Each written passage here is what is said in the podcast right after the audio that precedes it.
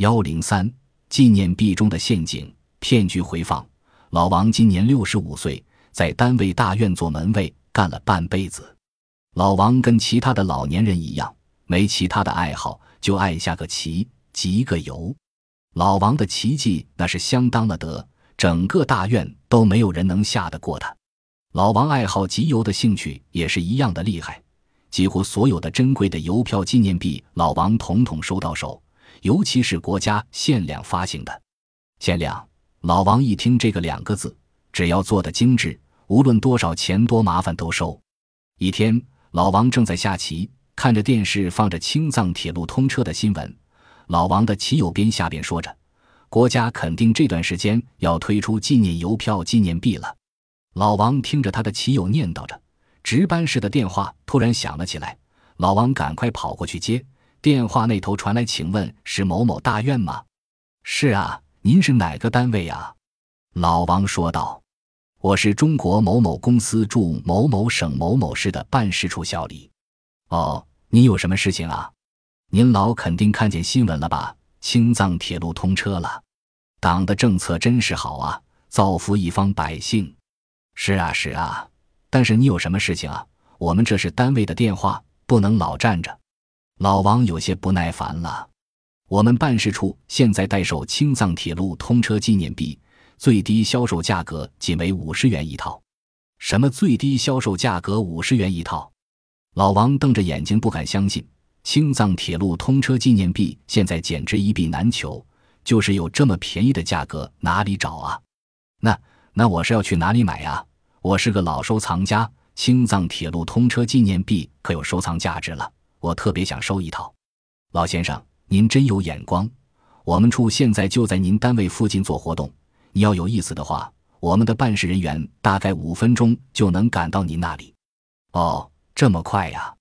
快来吧！我订三套，我收藏一套，还给我的两个好友买两套，哈哈，我给他们带两套，他们感谢我还来不及呢。你们快吧，不消十分钟的样子，一辆豪华的喷着中国某某公司驻某某省某某市的办事处的车向部队大院开来。老王看着车上的标记，心里面更踏实了许多，心里想着这车上都喷上了字，可不会是假的了。一会儿，车上下来两个穿着制服的男女，男的板着脸，女的微笑着说：“您就是王大爷吧？我就是中国某某公司驻某某省某某市的办事处小李。”哦，小李同志你好，你好，快快让我看看那个纪念币。王大爷，不好意思，小李说道：“怎么了？怎么了？卖完了。”不是，是我们这个纪念币领导说数量有限，每个人只能订购两套，我们实在没有办法，不好意思，只能卖您两套。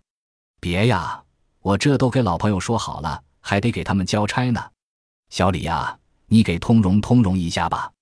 王大爷，实在不成啊，我们这里有严格的规定，您买纪念币的时候，我们单位还要留下你的身份证号。小李，我特别爱好收集这个，你看看。通融一下吧，老王说道。“那好吧，那您可千万别给别人说呀。”“好的，好的。”老王喜上眉梢，赶快把钱掏了出来。车走了，老王小心翼翼地打开了盒子，看着那三枚青藏铁路通车纪念币。咦，怎么这么轻呢？骗术揭秘：青藏纪念币的发行受到社会各界的广泛关注，也受到广大钱币集藏爱好者的喜爱。销售供不应求，市场价格不断升高，在高额利润的驱使下，不法分子将黑手伸向了青藏纪念币，大肆进行制售假币违法犯罪活动。自今年七月份以来，假青藏纪念币开始在北京、上海、河北、西藏、江西等地出现。一些不法分子乘青藏纪念币脱销之机，假借中国金币总公司的名义，以所谓优惠的价格。